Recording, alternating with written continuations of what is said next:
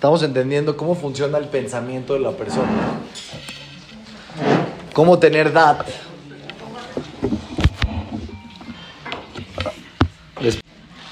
Tenemos que entender que el éxito en la vida tiene que ver, principalmente, tiene que ver con nuestra capacidad de toma de buenas decisiones. La gente más exitosa, lo digo muchas veces en mis clases, no es la gente más inteligente. No es la gente que más IQ tiene. La mente de la persona es compleja. ¿Qué diferencia hay entre complejo y complicado? Déjenme explicarles. Complicado es ¿cuál es la raíz cuadrada de 3.344.227? Hijo, está complicado. José. Eso está complicado. ¿Qué es complejo? El cerebro es complejo. ¿Qué significa? Está formado por muchas partes. ¿Qué es el cerebro? No, no, es, es complejo. Es algo que está formado por muchas partes, muchas venas, muchas... Es complejo. No es algo tan simple. La mente de la persona es compleja. ¿Qué significa? Cuando tú tomas decisiones en tu vida, no solamente influye tu inteligencia, es complejo. Hay muchas cosas que influyen en tu toma de decisiones en tu vida. Cuando vas a tomar tus decisiones, entran también las emociones. Influyen en tu toma de decisiones. Entonces puede haber gente muy inteligente en su, en su capacidad de inteligencia, pero en su toma de decisiones es mala. Porque no sabe tomar buenas decisiones. ¿Cómo hacer para tomar buenas decisiones? Es la clase. Vamos a aprender a tasar cómo estamos tomando decisiones. Y ojo, una buena decisión no se evalúa según el resultado. Si no se evalúa según desde qué lugar y con qué información tomaste la decisión. Te voy a explicar. ¿ok? Vamos a entrar, adentrarnos en cómo funciona la mente humana. ¿ok? Dice Rabiriao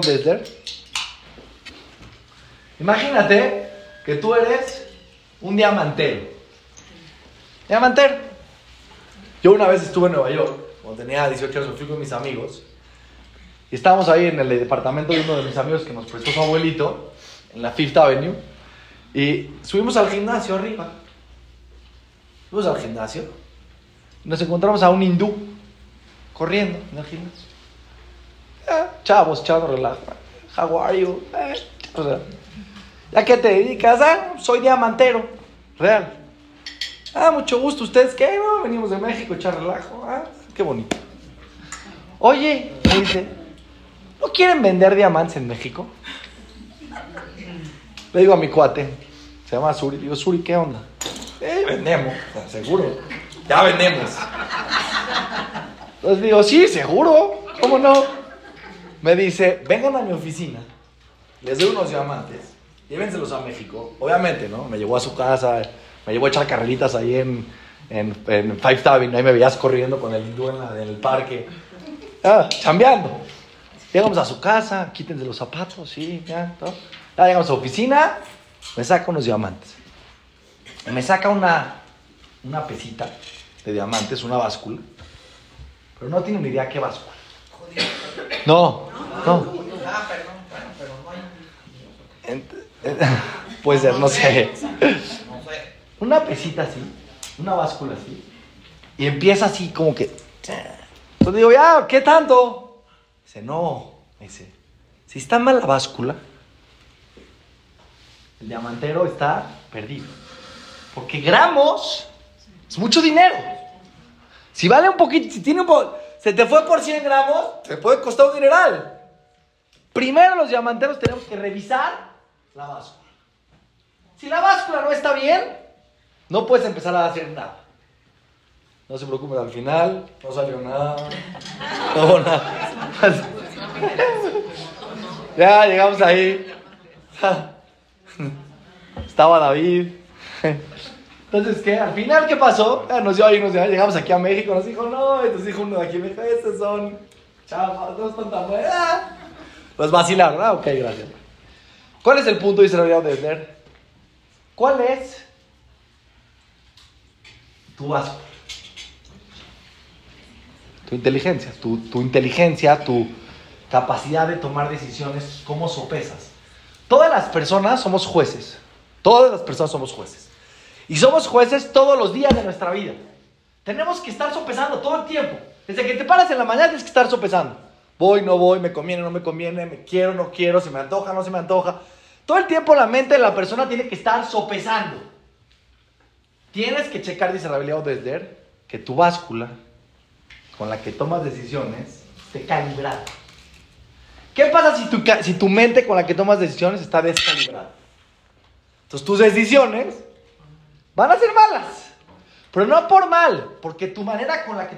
¿No te ha pasado que ves personas que le dices, pero es que estás mal, no te conviene?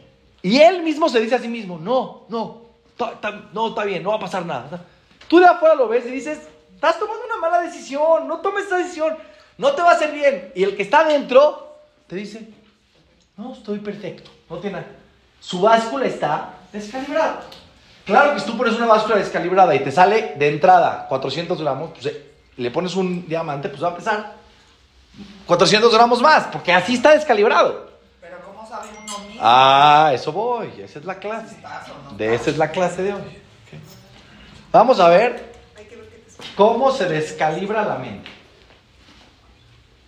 No existe tener que mente calibrada todo el tiempo. La mente es muy sensible. Se descalibra muy rápido. ¿Puedo explicar? Dice la de Esler. Todos los pensamientos que tú tienes en tu vida tienen un deseo previo al pensamiento. Tus pensamientos no son solamente de la inteligencia, sino tienen una relación con tus deseos, con tus emociones. No piensas en nada que no te interesa. Si yo te pregunto, ¿en qué piensas? Algo que te interesa, que tiene que ver con tus necesidades, con tus deseos, con algo emocional. La mente solita no está funcionando. Funciona a través de tus deseos. Ejemplo, ese es un ejemplo. ¿Cuántas veces entre ayer y hoy pensaron en el ballet acuático de Islandia? Nunca. Nunca. ¿Por qué no? ¿Por qué no? Muy importante el ballet acuático de Islandia. Me va a decir, jaja, muy sencillo. ¿Qué me importa? Ah, lo que no te importa, no piensas. Y ojo con lo que les voy a decir. No solamente lo que piensas, sino lo que ves. Yo me acuerdo que iba, siempre iba, pasaba por el periférico Siempre que iba a un lugar a hacer ejercicio, a jugar fútbol, iba tres, cuatro veces a la semana. Y siempre había un anuncio de, una, de un teatro, de una orquesta sinfónica, de no sé qué, que estaba enfrente de mí. Pasé por ahí 200 veces. No quitaron el anuncio, no lo quitaron. Ya habían pasado la obra hace cuatro o cinco años, seguía el anuncio. ¡Enorme! En mi cara. Si me preguntas, jajam, ¿cuándo en el teatro? De la fecha, la hora. Digo, no sé. Pero no entiendo, pasó por ahí 200 veces. Simplemente el primer día que volteé y vi que era la orquesta sinfónica, automáticamente bloqueado. Pasaba por ahí, veía y no veía. Entonces lo que ves, no es solamente lo que ves porque está ahí, es porque te interesa, es porque hay algo que tiene que ver contigo. Entonces, si todos sus pensamientos tienen que ver con lo que te interesa, Significa, dice la vida Desler, que tus pensamientos no son del aire, tienen que ver contigo, tienen que ver con lo que quieres. cuando tú quieres algo, la mente tiene que lidiar con el deseo que tú quieres. Ejemplo. ¡Ajam! ¿Se puede jugar Bagamon en Shabbat? Sí se puede, ¿ok? ¿Se puede? ¿Por qué me preguntas? ¿Porque te interesan las alajot de Shabbat? ¿Y eres una erudita y quieres saber? No, jajam. ¿Por qué quiero jugar Bagamón en Shabbat? Ah, claro, entendí. ¿Qué pasa si esta persona fuera un jajam? Me pasa todo el tiempo. Y quiero checar yo la alajá. No voy con el jajam a preguntar la alajá. Lo quiero checar yo. Y abro los libros. Inconscientemente, ¿qué voy a buscar? Sí se puede. Voy a empezar a ver. Ah, seguro. Ah, sí. Ya no estoy con una balanza equilibrada. Ya estoy buscando mi deseo. Acuérdense que su cabeza, su inteligencia, te puede decir algo, pero tu deseo te dice otra cosa y empieza un conflicto y la cabeza va a empezar a buscar fundamentos para complacer al deseo. No significa que es la decisión correcta. Significa que es, la que es lo que más te antoja, que es lo más cómodo. Les voy a poner un ejemplo para que puedan entender. Se enferma Hazbe Shalom, el niño tiene gripa. Calentura. 5 de la tarde, 6 de la tarde, la mamá, el niño, calentura, ¿qué tiene que hacer? Ir al doctor. Y de repente la mamá piensa y dice, ¿y si es un virus?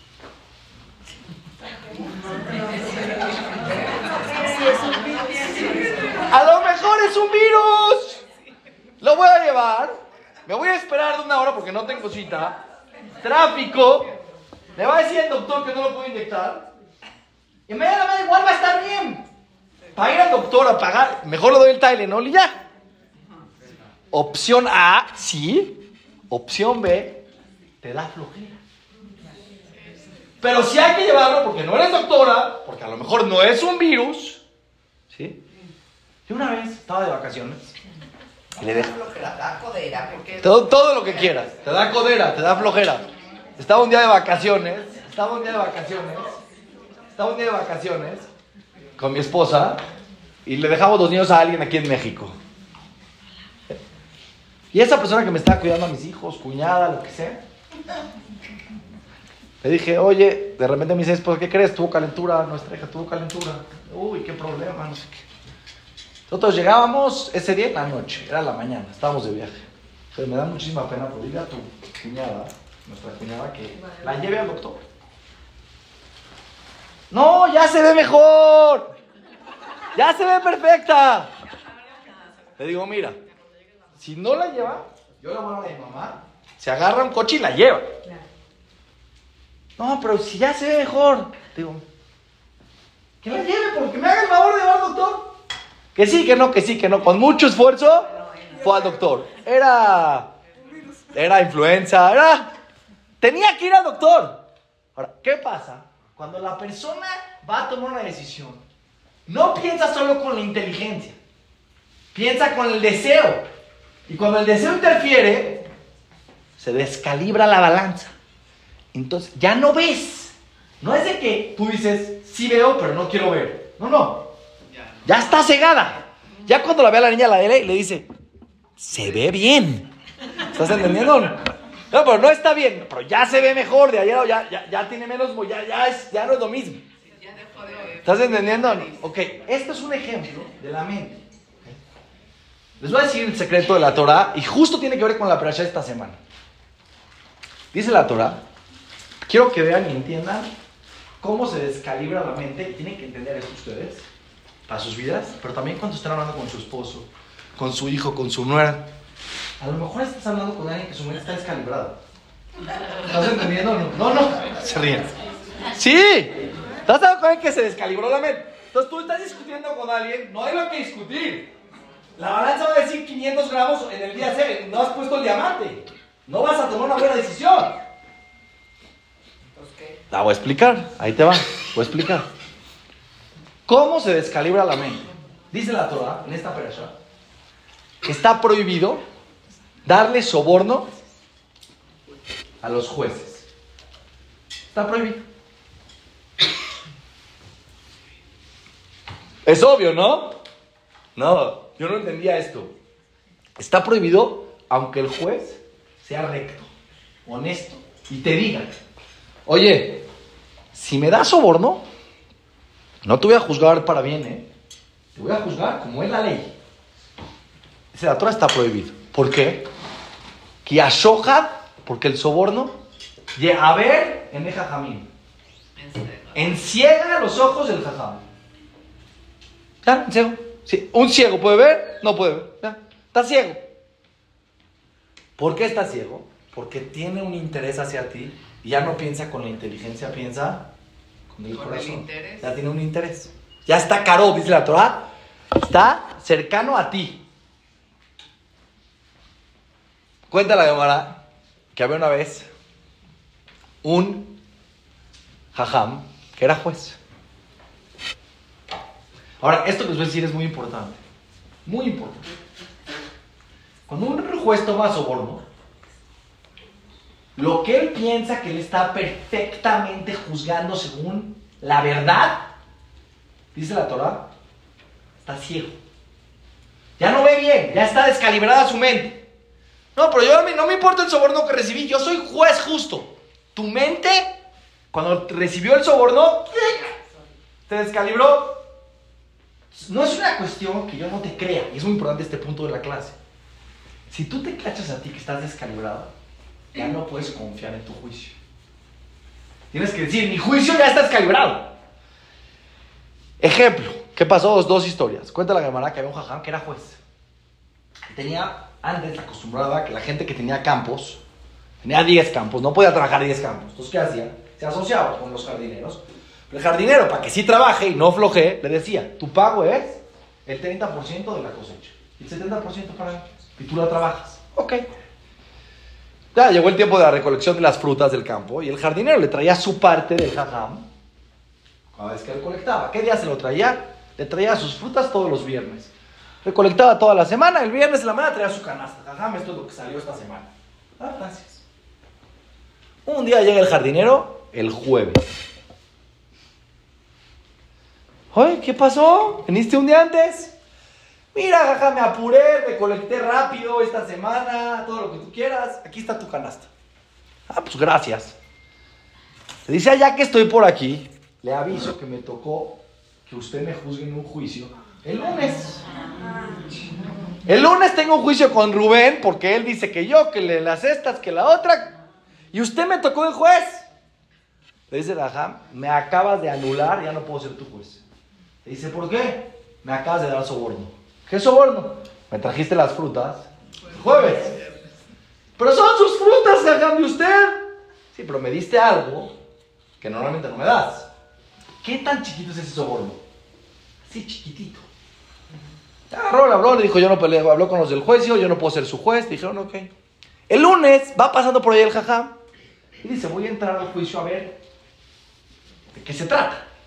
Entra al juicio y escucha cómo grita el otro, dice, y en el momento se pierde el jajam y dice, mi jardinero tiene razón. Y empieza, mi jardinero tiene razón. Y a la mitad que está gritando le dice, no, no, perdón, perdón, perdón, estoy descalibrado. Bye, se sale. Se descalibró el jajam. Aunque, aunque él fue, ya no era el juez, pero él dice, ya no podía yo, ya, ya, la relación que tengo con mi jardinero es tan fuerte que me hizo ver el juicio a su favor. ¿Qué descalibra la mente? Las emociones. Vale emociones, cualquier soborno. Ahora escuchen esto, qué historia tan impresionante. Hay un jajam que se llama el Shah. Es un jajam de hace 400 años.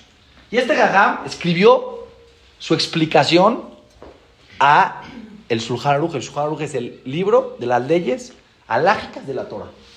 Y escribió una explicación muy importante que todos estudian.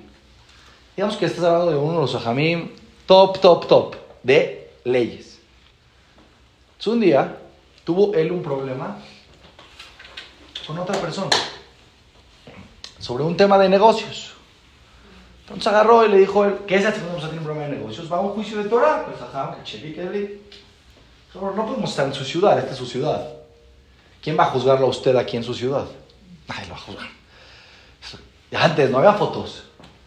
Entonces vamos a otra ciudad, que está aquí a dos horas, donde nadie nos conoce, ni usted ni a mí no lo conocen de cara, no diga que usted es el jajam, diga su nombre, Simón, no hacemos el juicio con ese jajam de esa ciudad, es un juez. Dice, tienes toda la razón. Viajaron dos horas, llegan a la otra ciudad, los juzgan. Dice su fundamento, dice su fundamento. Está difícil, ¿no? Con un jajam que sabe tanto, pues te va a decir 18 cosas. Se agarró, se sentó, escuchó y empezó a decir, no, pero mira, según la laja, esto acá, ya, ya. Escucho el juez, escucho el juez, dice, ok, denme un día. Le dice al jajá, no sabe que era jajá, dice, tú no tienes razón. Y al otro, al que no era jajá, dice, tú tienes razón. Le dice el, el jajá, pero no entiendo. Dice, yo le traje 18 fundamentos. Sí, le dice, pero busqué y encontré que el Shah dice, él es el Shah, él es el Shah. En su libro tal y tal, en el inciso tal y tal, que justo en este caso tiene razón el otro. Se le olvidó a él lo que él escribió sobre ese caso. ¿Cómo puede ser? Su interés de. Su interés de él hizo que se le olvide la alajá para que la alajá salga a su favor. Eso es una des- que se descalibra la mente. ¿Pero por qué? Porque tenía un interés. Entonces, ¿qué te descalibra en tu mente? Las emociones. Oh, te hago una pregunta. ¿Qué es más fuerte? ¿Que yo te dé un soborno externo? ¿O que tú tengas un soborno interno? Soborno interno. Interno. Interno es más fuerte que el externo. ¿Qué pasa si una, hay una parte de ti que se le antoja algo? Tiene flojera. Tiene flojera. Es un sobornazo que no tiene... ¿Saben cuántas cosas? Yo, yo tengo una clase que se llama el 95% de las cosas que no hacemos, las hacemos por flojera. No las hacemos por flojera. Todas las explicaciones que tú te das, mañana, la semana que entra, mejor no, no conviene, no es urgente, da igual. Todo no es que tomaste una decisión, es que puedes tener flojera. Ahora imagínense cómo soborna la envidia. Tienes envidia, ya no puedes pensar bien. Ya no puedes pensar bien. La famosa historia, pero se las voy a, se contar, porque ya la escucharon. Contar y quiero que entiendan una cosa muy sutil de la historia. Dice el Lord Hotzadikim, el famoso libro, que se pelearon la ambición contra la envidia. Se pelearon. Metáfora. Llegaron con un rey y los juzgó el rey a la envidia y a la ambición. Y le dice, el rey a la ambición y a la envidia, dice, miren, lo que tú me pidas, al otro le voy a dar el doble. Se agarra la ambición, muy inteligente. La ambición. Le dice a la envidia, pide tú. Pide tú. Lo que pida la envidia, el doble para él. Se agarra la envidia y dice, señor rey, dice la envidia, que le saquen un ojo. ¿Para qué? Sacar a este. Paren aquí, ¿ok? Paren aquí. Esto es verdad. Hay veces la persona está dispuesto a perder Con tal de que otro pierda. Oye, pero vas a perder. Tú vas a perder. Sí, pero no, no me importa perder. Si el otro pierde, estoy tranquilo. A ver, espera. Vamos a analizar la envidia. Envidia, eso no es inteligente. Podrías tener 100, podrías tener 1000, podrías tener muchísimo. Un ojo le van a sacar la envidia, se va a quedar sin ojo. Si la envidia sí, pero al otro le van a sacar dos. Escuchen, esto no es una metáfora, es una realidad. Esta es una historia de una mala decisión, con una mente descalibrada, si existiría alguien que, que fuera esta persona, donde puedes en la vida tomar una decisión en donde no te sea algo positivo para ti, sino algo negativo. ¿Por qué lo haces? Porque hay una emoción que te está perjudicando y no te deja ver las cosas claras. Todas tus emociones, en otras palabras, ¿cuáles son tus peores sobornos? Tus peores sobornos se llaman malas cualidades. Egoísmo, flojera, codicia, envidia, celos. Todas las malas cualidades te, te están sobornando todos los días en todas las decisiones que tomas. Si el ser humano no tuviera estas emociones y tomaría decisiones con la inteligencia, tomaría excelentes decisiones. ¿Por qué? Me conviene, lo hago. No me conviene, no lo hago. Es bueno para mí, lo hago. Es bueno para ti, pero requiere esfuerzo. Es bueno para mí, ¿por qué no lo voy a hacer? Me conviene. No es bueno para mí, no lo hago. Relaciones interpersonales de familia. De repente, Vean conmigo. De repente, les, la famosa historia, ya se las conté muchas veces, pues las voy a contar, pero está muy interesante. Va a ser ya allá. Cuando tú ya te acostumbraste y tienes el callo para ver a alguien descalibrado, pues ya sabes que aquí hay un tema que no tiene que ver con la inteligencia. ¿Qué pasa si tuviéramos dos bocas? Una que habla desde el estómago y otra que habla desde la inteligencia. Hablarían diferente. Entonces hablarían diferente, ¿no? La inteligencia te dice algo y el corazón te dice otra cosa. Son distintos. Cuando yo hablo con alguien que sé que me está hablando con la emoción, no con la inteligencia, y yo le quiero contestar con la inteligencia, estoy hablando en dos idiomas. Es como si dijera chino con eh, tailandés. No camina, no se van a entender nunca. Español con chino. Tú hablas en español y que te contesta en chino, no se van a entender. Viene una pareja y me dice, se sientan, jaja, ¿qué pasó? Real, mi esposa no quiere que mis hijos vayan a ver a mi mamá. Las deja ver, las que la vean una vez tanto, nunca me los deja ver. La tengo enfrente a ella. Le pregunto, ¿por qué? Me dice, jaja, usted sabe que yo soy nutrióloga. Real, ¿eh? ¿Usted que yo soy nutrióloga? Sí. Le digo, sí, claro que sí que eres nutrióloga, se lo sé. Te veo, eres de bikinis, te conozco, claro. Usted sabe que es muy importante que los niños no comen azúcar. Le digo, sí, por supuesto. Le voy a decir, ¿no? Sí, claro. Mi suegra, ya le rogué, le rogué, se lo rogué. Que no le dé chocolates a mis hijos los viernes en la tarde. ¿Por qué? Si mis hijos comen después de las cinco y media de la tarde, chocolate, ah, empezó, a empezó a contar lo que pasa en el cuerpo y me empezó a contar toda la historia. Me dio un shiur de lo que pasa, ya casi casi no quería comer chocolates yo después de la clase. Ya, total, le digo, ok, y luego, ¿qué cree? Aquí está mi esposo. No mientas. Sí, a ver, ¿qué pasó? ¿Verdad que les da chocolate? Le dice ella, sí, sí les da chocolate. ¿Y cuántas veces ya le pedí que no le dé chocolate? No, pues muchas. Yo espérate una, una pregunta. Ah, ok, está bien. Entonces, ¿qué? Sí puedo ir, pero una vez cada mes, cada dos meses, me, me- me acaba todo mi sistema, jaja. Me cambia todo el sistema de mi educación de mis hijos. Pero sí, está durísimo, está durísimo. Le digo, ¿te puedo hacer una pregunta? Así nada que ver. Otro, ¿qué diría? No sé. No, pero mira. No voy a discutir. Te hacer una pregunta. así. ¿Tu suegra te cae mal? ¿Sí? No la aguanto. No la puedo ver ni en pintura. Le digo, entonces, ¿te puedo hacer una pregunta? ¿Para qué llegamos a los chocolates? ¿Para qué tenemos que hablar de chocolates? O sea, no son chocolates. No tiene nada que ver con los chocolates. Ella estaba convencida que son los chocolates. Pero no son los chocolates. Después de tres minutos que le prendí el este y no empezó a dejar. Es que cuando voy, es que me haces, es que me dices, que... ¿Qué tiene que ver con tus hijos? Ve, llévale a tus hijos, estate tú ahí un ratito, yo qué sé, pero ¿por qué les quitas a tus hijos a tu suegra? ¿Que te, te cae mal? ¿Qué? ¿No te tiene que caer bien todos tus suegros con ellas? ¿Te tiene que caer increíble? ¿No tienen que ser mejores amigas? No. ¿Pero por qué le quitas ese gusto a esa abuelita de que esté con sus nietos? ¿Por qué se lo quitas? Ya no son chocolates.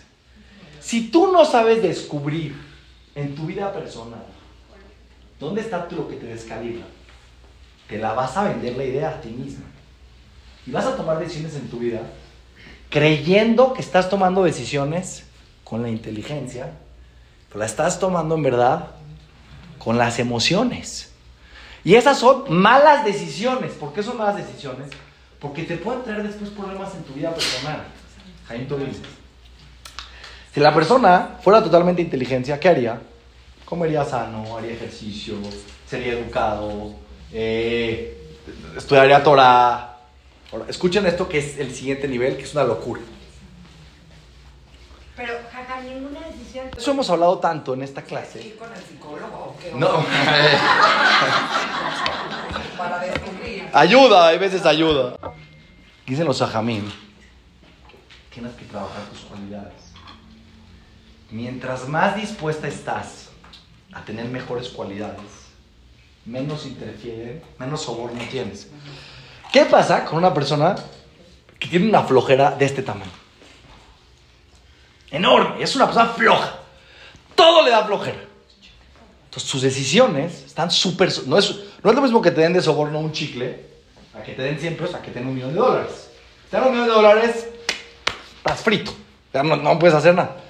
Si tu flojera es así, así, así, así, cuando veas a tu hijo, no a tu hijo, cuando una persona, Juanita, ve a su hijo enfermo, tiene que estar el niño Grave. morado para que ella diga, bueno, ya no tengo opción. Pero si su flojera es un poquito más chica, no es tan grandota, es un poquito menos, pues, con que su inteligencia le diga, oye, oye, bro, está mal. Si su flojera no es tan grande, va a agarrar y va a decir, con frustración, pero se va a meter al coche y lo va a llevar. ¿Me explico?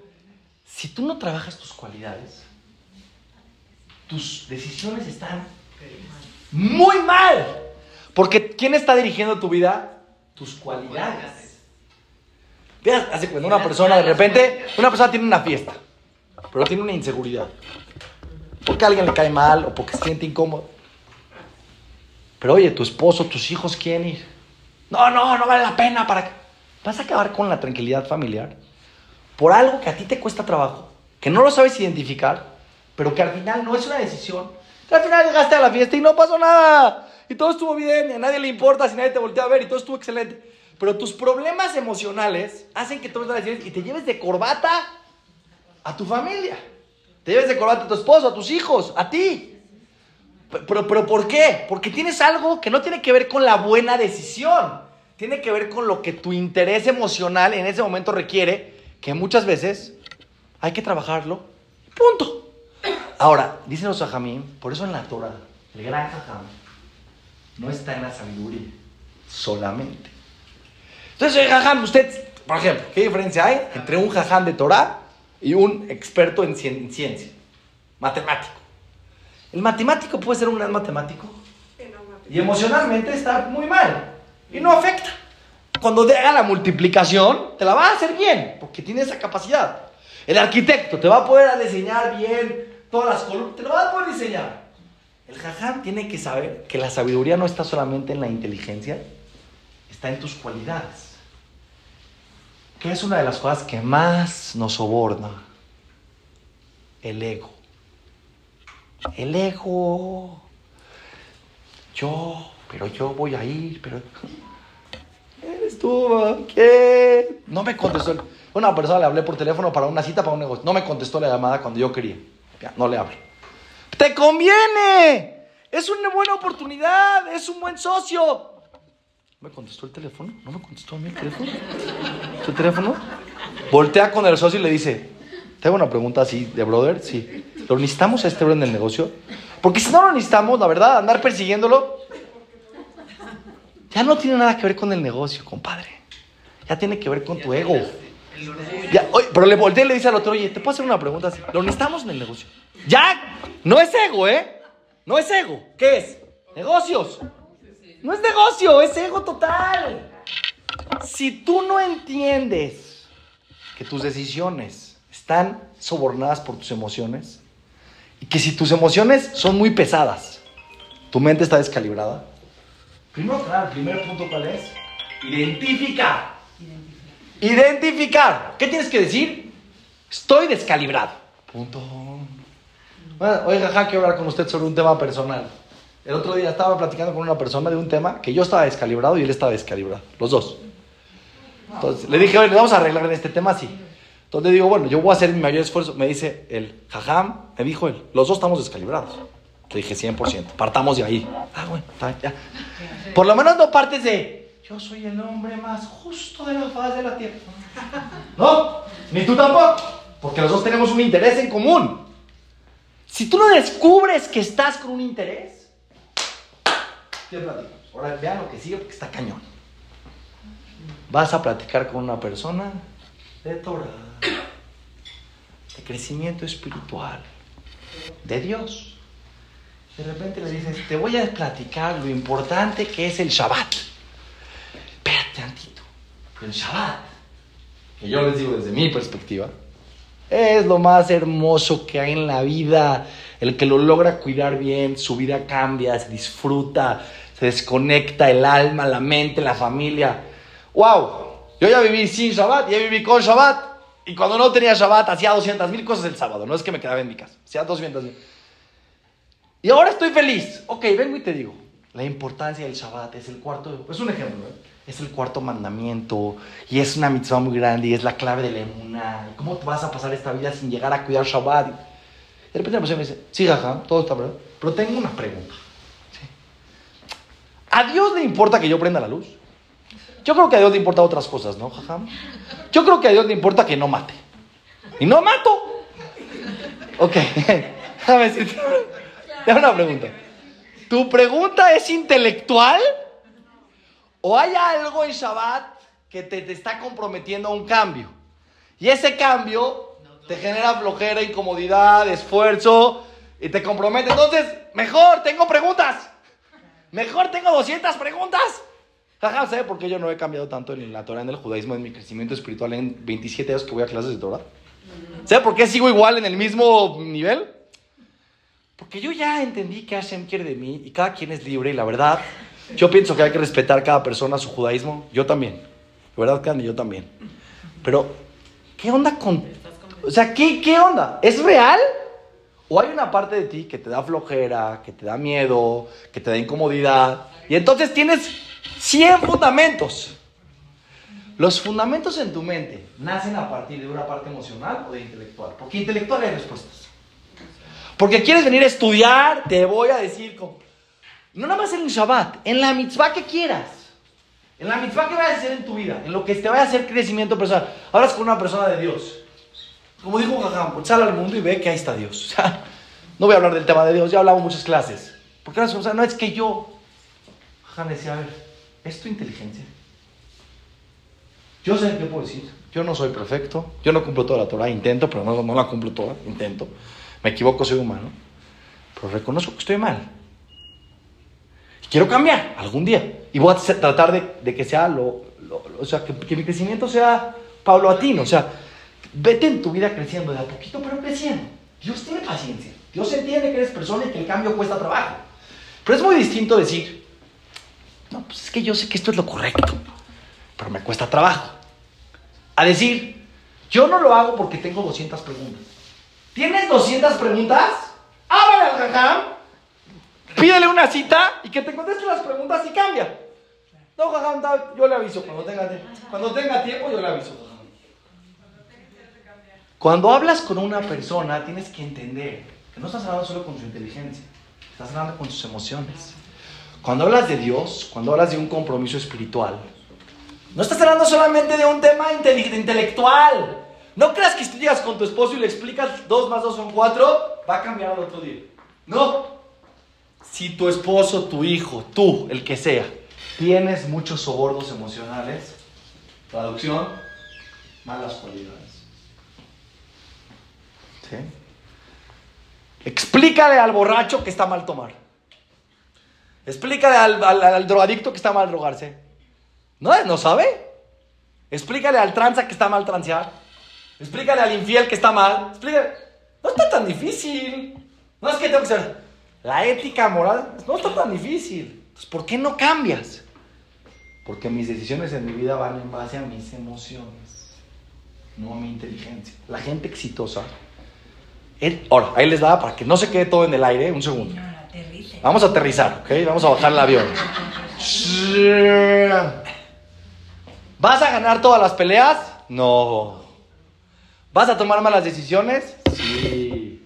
¿Por qué? Porque tu corazoncito te va a inventar muchos pretextos para que la balanza parezca que está bien pensada y vas a tomar malas decisiones. Algunas buenas tienes que tomar. Principalmente las más importantes. Si un día en la mañana te paraste en la mañana y dijiste, uff, ¿qué me conviene hacer ejercicio o no? Yo te conté, háblame.